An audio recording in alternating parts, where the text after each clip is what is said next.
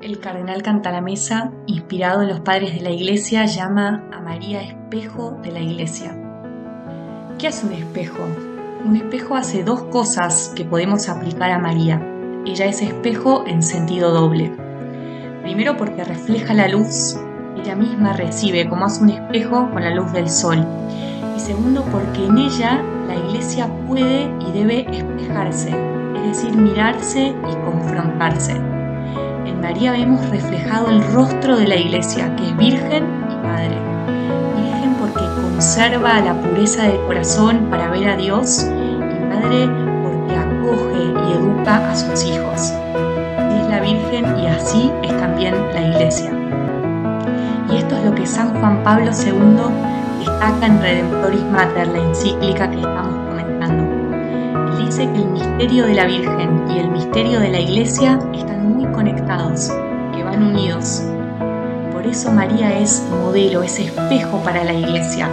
La precede, va adelante y ella dice, imítenme a mí, mírenme a mí, que yo lo llevo a Jesús.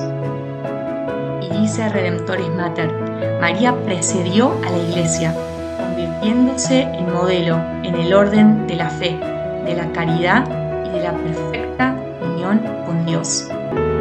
María es como ese faro que va adelante y nos ilumina, es como esa estrella que indica la mañana, el amanecer, y nos dice, es por acá, síganme, ahí está Jesús.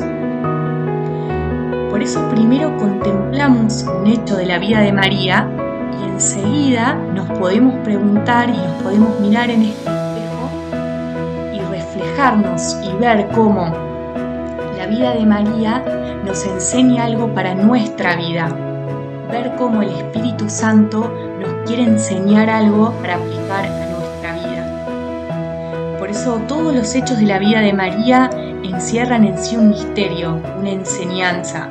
Hay algo de la vida de María que me puede hablar a mí hoy, realidad hoy.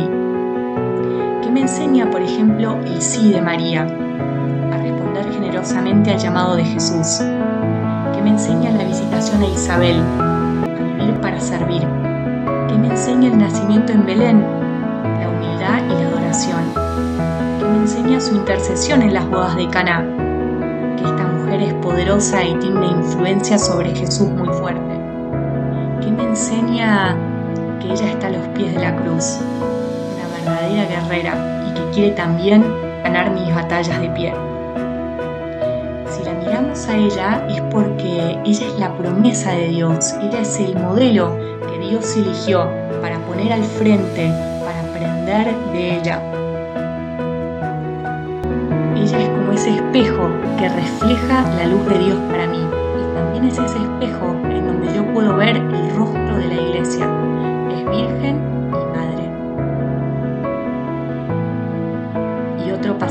encíclica nos dice, la Iglesia ha alcanzado en la Santísima Virgen la perfección, en virtud de la cual no tiene mancha ni arruga, y al mismo tiempo los fieles luchan todavía por crecer en santidad. Por eso levantan sus ojos a María, que resplandece como modelo de virtudes para toda la comunidad de los elegidos en este día podamos mirar a María y su vida podamos vernos reflejados en un espejo, podamos ver nuestra vida en la vida de María. Hagamos una oración para terminar. Gracias Madre por tu ejemplo de vida, porque todas las circunstancias de tu vida me hablan a mi vida, me enseñan algo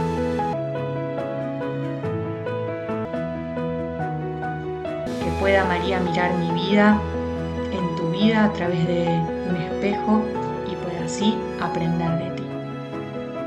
Podemos terminar haciendo una oración. Gracias Madre porque toda tu vida es como un espejo en donde puedo ver la luz de Dios y en donde puedo verme reflejado.